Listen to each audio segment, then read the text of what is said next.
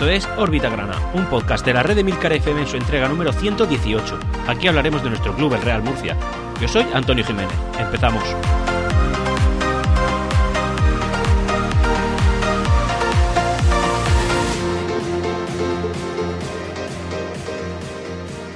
Y hola, bienvenidos a todos esta nueva semana, una semana eh, un poco atípica, ¿no? En cuanto a lo que estamos acostumbrados, habida cuenta que el Real Murcia, bueno, pues, pues no ha ganado.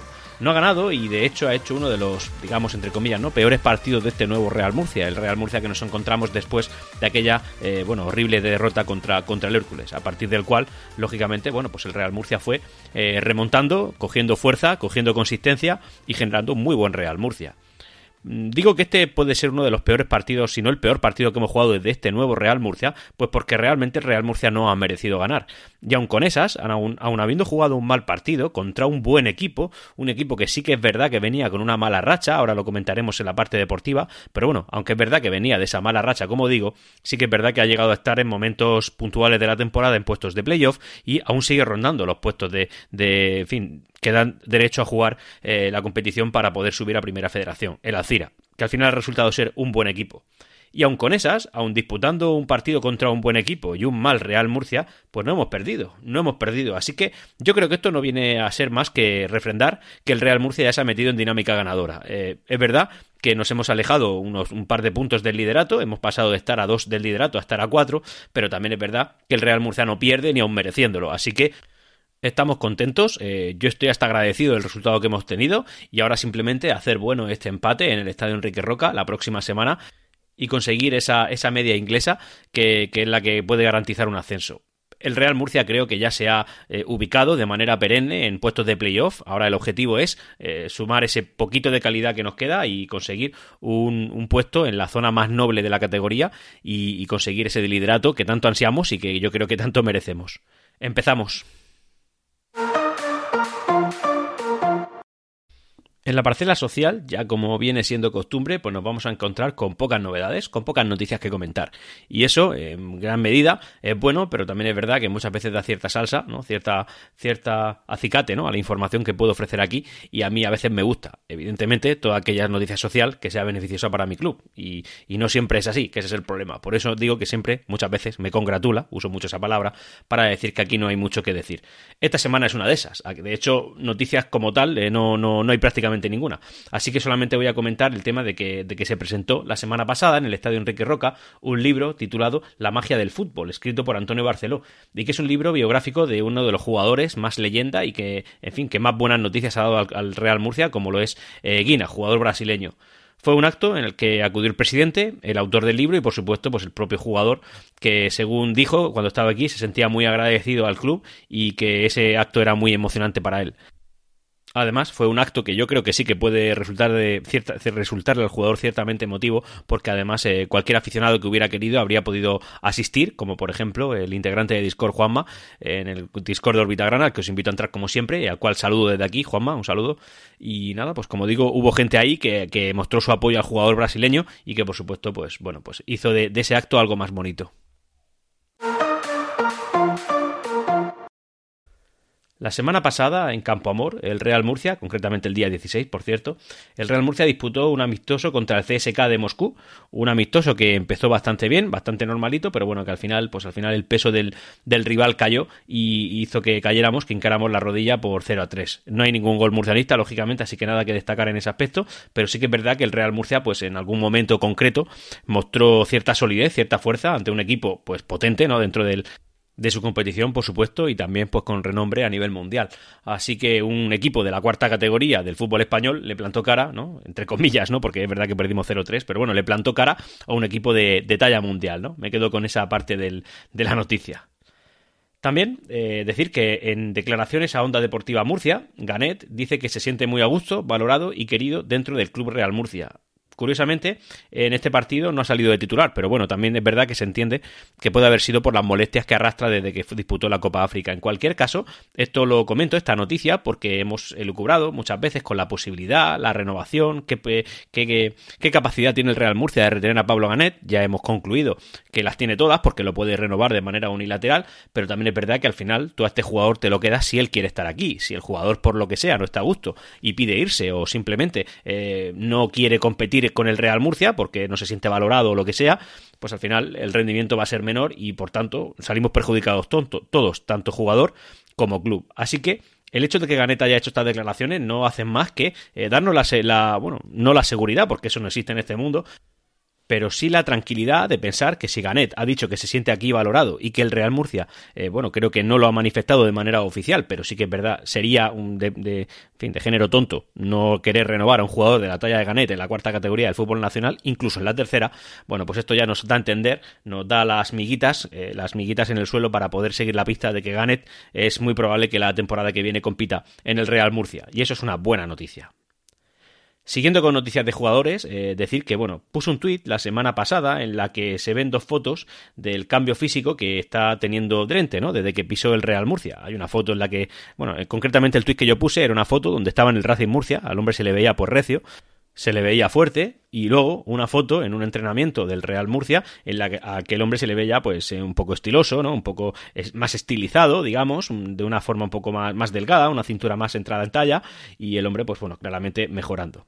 Eh, en el diario La Verdad se hicieron eco de esta noticia y la semana pasada publicaron una noticia en la cual, bueno, entrevistaban a varios jugadores y decían que, que el comportamiento y, la actitud que Drente está teniendo dentro de la plantilla de cara a cada entrenamiento está siendo ejemplar y además también que, que la cifra de kilos que en, en, este periodo de un mes Drente ha perdido es de 3 kilos y medio aproximadamente. Eso para un jugador que está en esas competiciones con esos pesos, pues 3 kilos y medio es bastante. De hecho, eh, ten en cuenta que cuanto más entrena un jugador, eh, no siempre tiene que perder peso porque digamos que no es que pierda grasa y y le baja el peso, sino que cambia la grasa por músculo y el músculo pesa más que, el propio, que la propia grasa. Así que generalmente el, el peso se mantiene si no crece. Evidentemente, si un jugador está entrado en talla, si le sobran kilos, pues tiene primero que perderlos para empezar a convertir todo eso en músculo. Bueno, pues el hecho de que haya perdido esa cantidad de peso en este tiempo significa que Drente está poniéndose en forma y eso posiblemente nosotros lo veamos reflejado en el campo. Espero que no dentro de mucho, porque hasta ahora sí que es verdad que ha debutado, eh, bueno, ha debutado, ha jugado ya los tres partidos creo que han sido que desde que está fichado con el Real Murcia, nunca de titular, pero sí es verdad que lo ha hecho y en cualquier caso Drente pues todavía no ha contribuido al casillero grana, pero no creo que tarde mucho en hacerlo y ojalá lo haga cuanto antes cuanto antes mejor.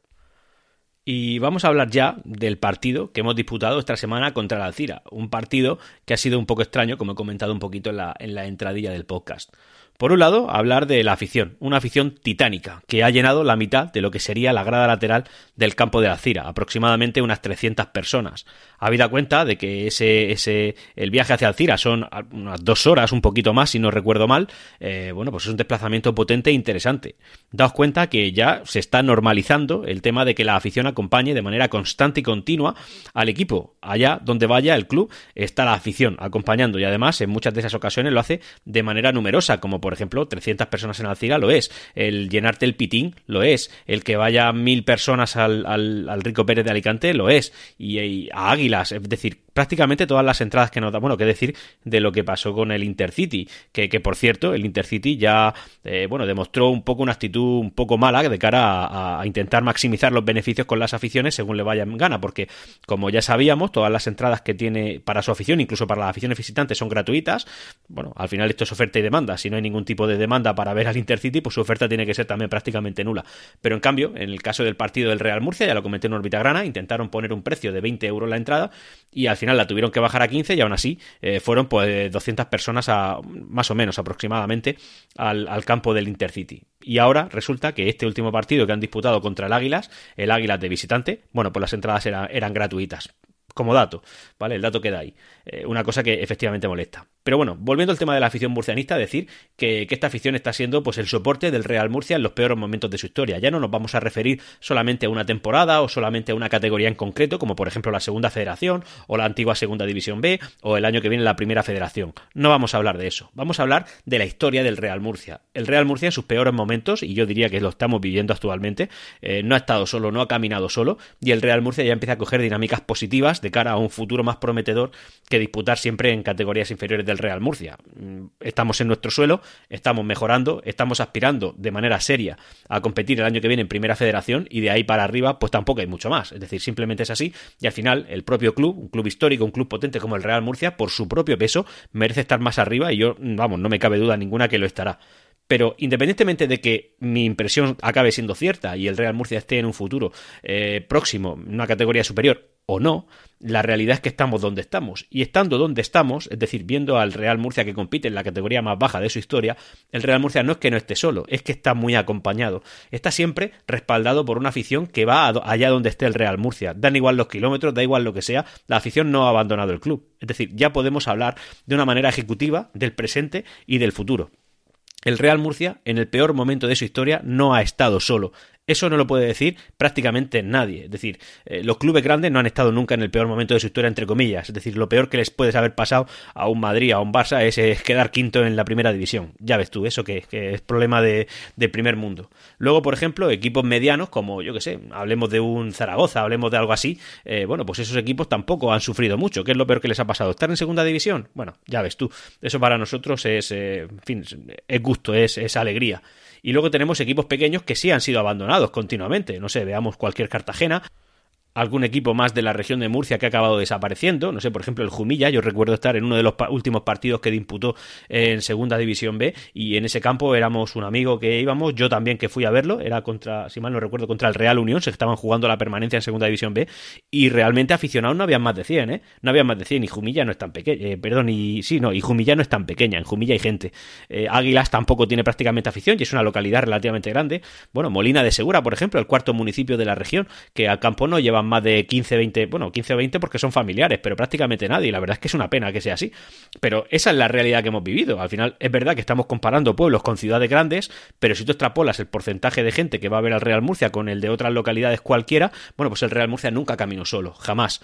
En el peor momento de su historia, Evidentemente, cuando me he puesto a comparar con otros clubes, yo he hablado de los ejemplos que mejor conozco, ¿no? Equipos que son de aquí de la región, que sé más o menos la afluencia que tienen, pero ejemplos como el que yo tengo, hay miles, hay cientos. Eh, en España hay todos los que quiera, prácticamente. Muchos equipos eh, que, que antes de desaparecer, pues acabaron abandonados sin afición ninguna. Incluso está el ejemplo, y no voy a nombrar clubes, de equipos que se crearon, que han tenido buenas trayectorias, eh, buenas trayectorias deportivas, pero luego no han tenido afición en ningún momento, por tanto el abandono ha sido constante. A lo que voy es a decir que el Real Murcia no lo ha estado, no lo estuvo y no lo estará. Ya esta afición ya ha demostrado que lo aguanta todo, que independientemente de dónde esté el Real Murcia, no es cuestión de estar en categorías altas ni de ver un buen espectáculo, es cuestión del escudo, es cuestión de los colores, es cuestión del Real Murcia, que esta afición está intrínseca con él. Incluso, eh, sí que es verdad que, como digo, alguna vez lo he mencionado, estamos perdiendo en alguna generación de afición, es decir, de, hacer afición seria, de, hacer afición fiel desde el principio, pero también es verdad que, sigue habiendo un goteo constante de nuevas generaciones, de nuevas eh, personas que no conocían al Real Murcia, que gracias a un familiar o gracias a, ver cómo se mueve esta propia afición, porque al final esto es como el boca a boca, la afición genera más afición, bueno, pues gente de nueva captación que vienen a ver al club. Y eso, mm, el único club que yo creo que ha conseguido hacerlo, nunca, porque nunca nadie ha estado tan mal como nosotros y ha llevado a tanta gente como nosotros, nunca, nadie, bueno, eso solamente lo puede hacer el Real Murcia. Y como he dicho en muchas ocasiones, eso es algo que se tiene que poner en valor y es algo que es importante. Dicho todo esto, vamos a hablar ya del partido que hemos disputado contra el equipo de la, de la comunidad valenciana, el Alcira, que venía de una mm, bastante mala racha, no había ganado los últimos partidos y además a eso se le suma que no había sido capaz de materializar ningún gol, ningún gol en los tres partidos anteriores.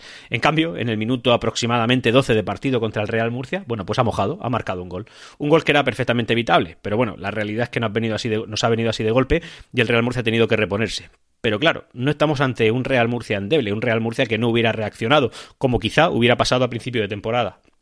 Estamos contra un Real Murcia que ya ha cogido una dinámica que parece no querer abandonar y en nada, pasado 10 minutos después, el Real Murcia ha, empatado el partido. Pero aún así con esas, el Real Murcia, que a lo mejor estaba ya en el papel de intentar tener que apretar un poquito más, de intentar eh, echarse para adelante, intentar marcar el segundo gol y ponerse eh, por delante en el marcador, la realidad ha sido totalmente diferente. En la primera parte sí que es verdad que ha habido un poquito más empuje, de empuje por parte del equipo grana, pero al final la realidad es que el descanso ha llegado, un descanso en el que quizá nos ha venido bastante bien o, o, o presumiblemente en ese momento pensábamos que nos iba a venir bastante bien, porque luego la segunda parte ha sido totalmente lo contrario que esperábamos. Es decir, el Real Murcia es que honestamente no ha merecido ganar el partido y a duras penas, quizás, si, si ponemos un, una, un, termómetro de meritocracia, podríamos decir que el Real Murcia no ha merecido empatar el partido. Pero bueno, la realidad es la que es. Al final eres un equipo efectivo, un equipo que hace gol, un equipo que defiende lo que tiene que defender y marca cuando tiene que marcar, pues incluso en un mal partido no te pillan a pie cambiado y eres capaz de empatarlo. La realidad es que el Alcira se volvió a, adelantar en el marcador, por tanto 2 a 1. Yo pensaba ya, honestamente, que el Real Murcia había dado cuenta del partido que estaba llevando a cabo y, y bueno, y, haberse puesto por delante por segunda vez en el marcador el Alcira, yo pensaba que el Real Murcia iba a caer, pero bueno, al final un, un penalti ha sido el responsable de que el Real Murcia pudiera empatar el partido y al final pues pudiéramos sumar un punto en el marcador. Un punto que, como digo, eh, ha sido, pues yo creo que no merecido del todo, no obstante, bueno, no merecido en cuanto al juego demostrado, sí merecido en cuanto a la solidez del equipo. Es decir, es que un mal Real Murcia es capaz de empatarle a un Alcira. Un Alcira que es un equipo que, intentando apretar un poquito los dientes, sería capaz de entrar en playoff, por la posición en la tabla que tiene, por ese dato objetivo que yo planteo aquí. Y aún así, el Real Murcia ha sido capaz de eso. Si este punto, lo, bueno, si conseguimos tres puntos en el Enrique Roca la, semana que viene, por cierto, el domingo a las 5 de la tarde, eh, si consiguiéramos esos tres puntitos, el Real Murcia haría muy bueno este empate. Un empate fuera de casa en Alcira, no solamente un resultado aceptable, un resultado que entra dentro de las quinielas de cualquiera, sino que además es un buen punto porque es un punto contra un equipo fuerte. Fijaos que digo esto y me acuerdo del partido contra el Marchamalo, en el cual empatamos. No pareció un mal empate en ese momento, pero bueno, el Marchamalo, viendo la dinámica que tiene, en fin, cualquier punto que hayamos dejado de sumar contra ese equipo, pues no es tan buen punto, o sea, no, no es tan buen resultado. Pero bueno, la cosa es que esto no era el Marchamalo, esto era el Alcira, que venía de una mala racha, cierta es, pero bueno, que hasta ahora en el torneo de la regularidad, como lo es cualquier liga, eh, bueno, pues está en una posición cómoda de la tabla clasificatoria, que es su objetivo. Incluso, como he dicho antes, en algún momento ha llegado a estar entre los primeros, entre los primeros cinco equipos de la, la categoría. Así que es un buen, es un buen punto eh, y, y, además entra dentro de lo, de lo aceptable, dentro de la buena racha que estamos teniendo. Mi impresión eh, es que la fuerza del Real Murcia radica en la defensa. Y es que esta temporada hemos estado casi la mitad de los partidos que hemos disputado, un total de 10, sin encajar ni un gol. Sí que es verdad que en este partido hemos empatado, hemos marcado, hemos, perdón, eh, encajado dos, pero también es verdad que el Real Murcia ha sido capaz de reponerse e igualar ese número de goles, así que no hemos perdido el partido. Pero a mí la sensación que me da es que la defensa es la que está haciendo que nosotros ganemos. ¿Por qué? A ver, el Real Murcia, honestamente, no está siendo un martillo pilón que va directamente a la, a la portería del rival. Está siendo un equipo efectivo. Oye, si tiro cuatro adentro del área, de las cuatro te va a entrar una o dos.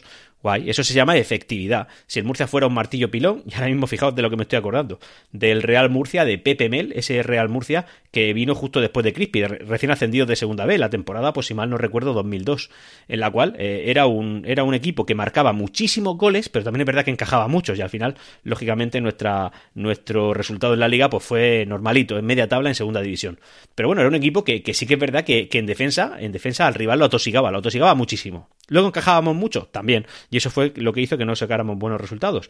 Pero este caso es diferente, porque al final el Real Murcia no es ese martillo pilón, no es, no es un, te voy a asediar, te voy a asediar y no te voy a dejar respirar. No, es un equipo de a mí me vas a meter golitos los justos, me vas a meter uno o ninguno, y yo a ti, si puedo, te engancho dos o tres. Ese está siendo el Real Murcia. Es decir, un Real Murcia construido desde la defensa, que es lo que está haciendo que podamos conseguir cierto, ciertos resultados. Ahora Habiendo comentado el partido, también voy a traer una estadística que ha traído números grana, esta cuenta que tantas veces he mencionado y que por supuesto le agradezco su trabajo porque además, eh, concretamente, esta, esta información que trae parece estar hecha con palillos chinos, es decir, una virguería de estadística muy fina y es un número que yo creo, perdón, es un dato que yo creo que a muchos nos va a gustar. Pero esta es la realidad. ¿Cuántas veces he dicho que yo creo que Armando no está al nivel que se le espera? Y la estadística que trae este, esta cuenta es, atención, ¿eh? el Real Murcia con Armando ha disputado un total de 1.692 minutos en el campo, ¿vale? De los cuales ha habido 20 goles a favor, es decir, un gol cada 84,6 minutos, y 16 en contra, es decir, uno cada 105,75 minutos.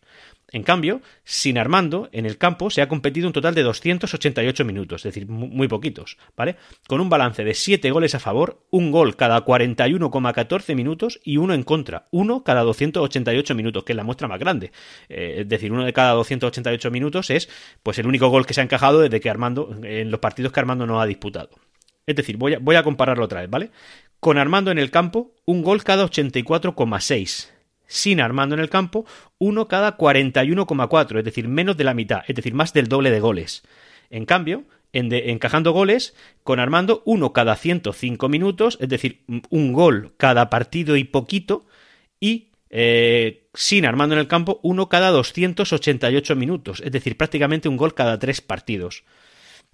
Es un dato fuerte, ¿eh? sí que es verdad que es un dato que, que, en fin, que no nos agrada porque viene a hablar de un jugador que tiene, bueno, a ver, deportivamente hablando, tiene un papel cada vez más testimonial cada vez menos. Sé que muchos, como, como digo, que a muchos de vosotros no os va a gustar esta estadística porque lo defendéis y es cierto que Armando tiene un papel importantísimo en la plantilla. Es, bueno, pues si no el más antiguo de toda ella y además un jugador que viene de la cantera grana al que se le tiene mucho cariño, yo incluido, se lo tengo, ¿vale? Y es un jugador al que tenemos que respetar porque es uno de los nuestros y hay que tenerlo en cuenta. Pero sí que es verdad que si nos ceñimos a sus intervenciones, es decir, a datos, a, números objetivos, nos encontramos con que está en suspenso. Es decir, lleva ya bastante tiempo.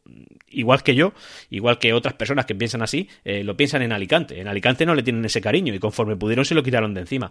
Es una pena decirlo así de crudo, pero también es verdad que nosotros tenemos que no ser ciegos. Armando seguro que aporta muchos intangibles a la plantilla, a los jugadores que vienen de nuevas, seguro que, que, con su experiencia aporta mucho al total del, en fin, de la calidad que tiene la plantilla, pero sí que es verdad que si nos ceñimos a números, bueno, pues Armando, en mi opinión, no suele estar fino. Creo que hay otros jugadores que podrían hacerlo mejor.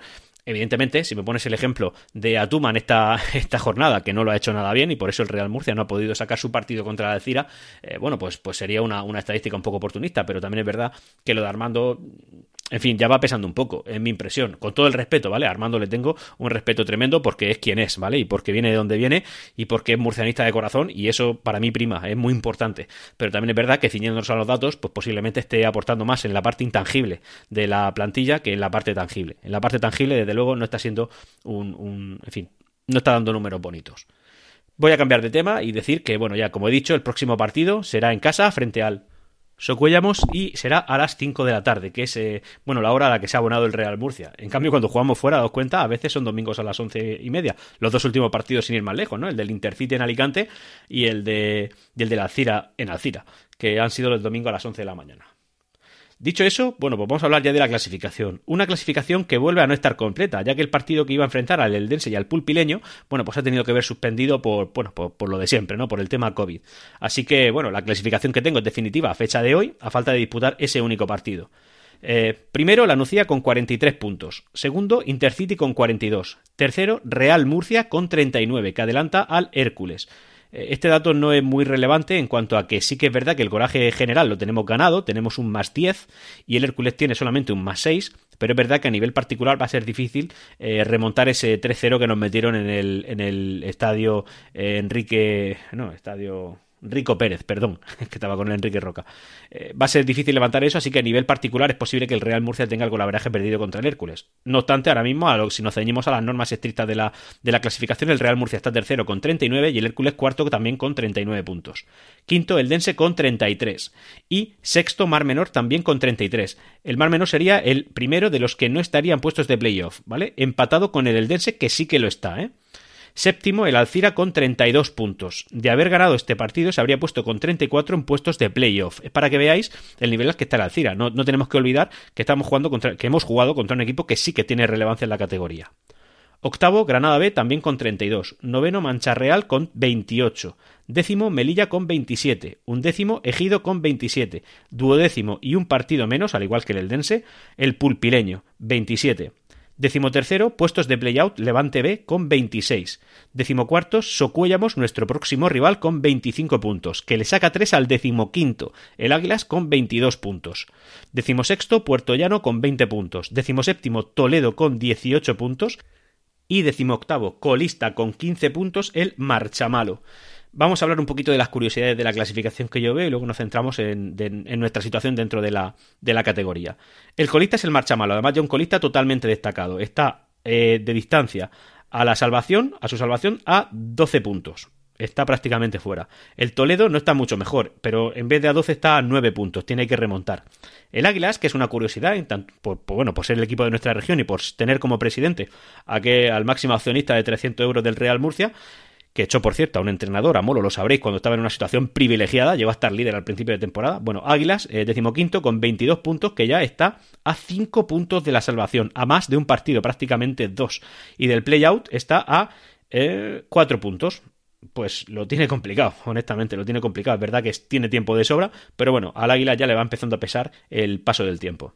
Por otro lado, el otro equipo de la región, el Mar Menor, está empatado con el primero que disputaría playoff. También es verdad que ese primero es el Eldense y tiene un partido menos.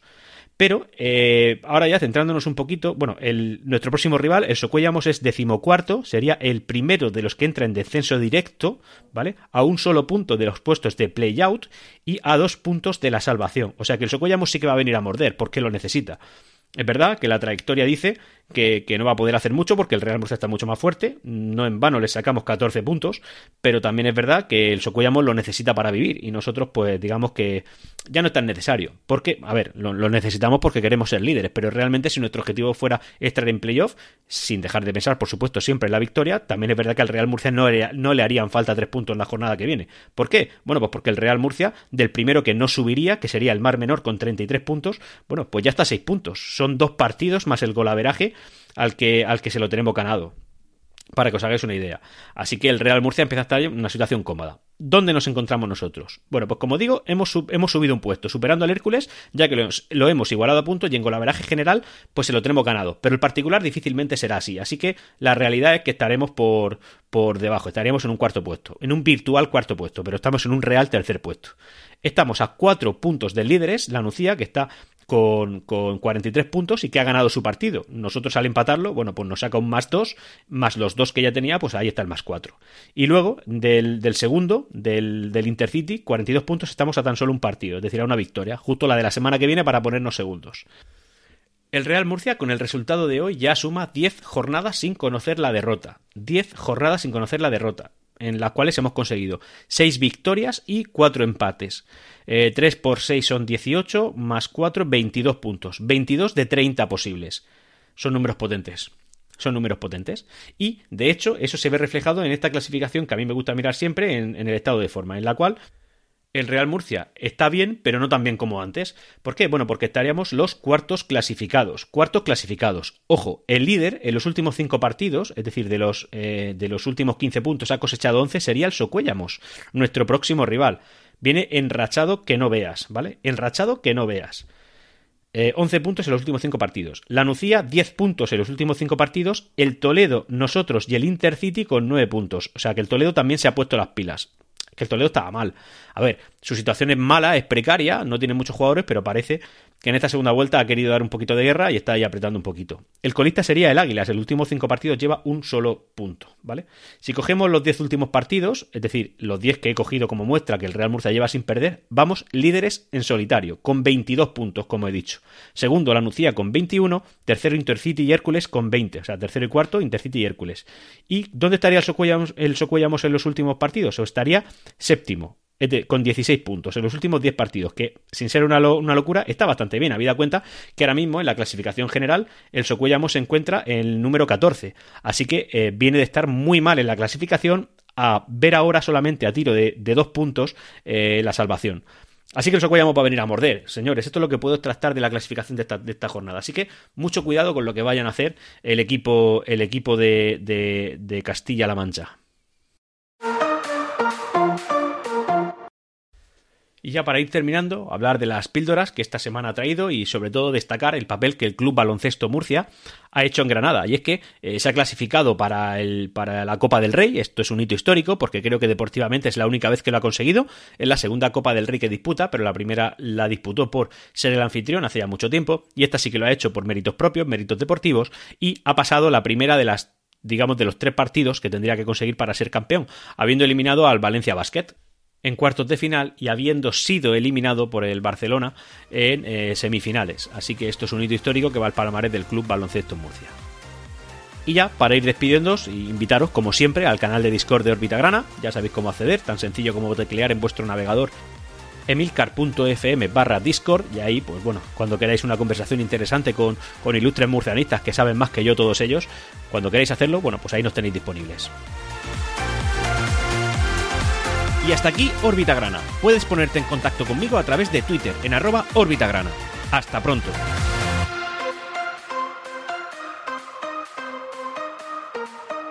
Siempre Real Murcia.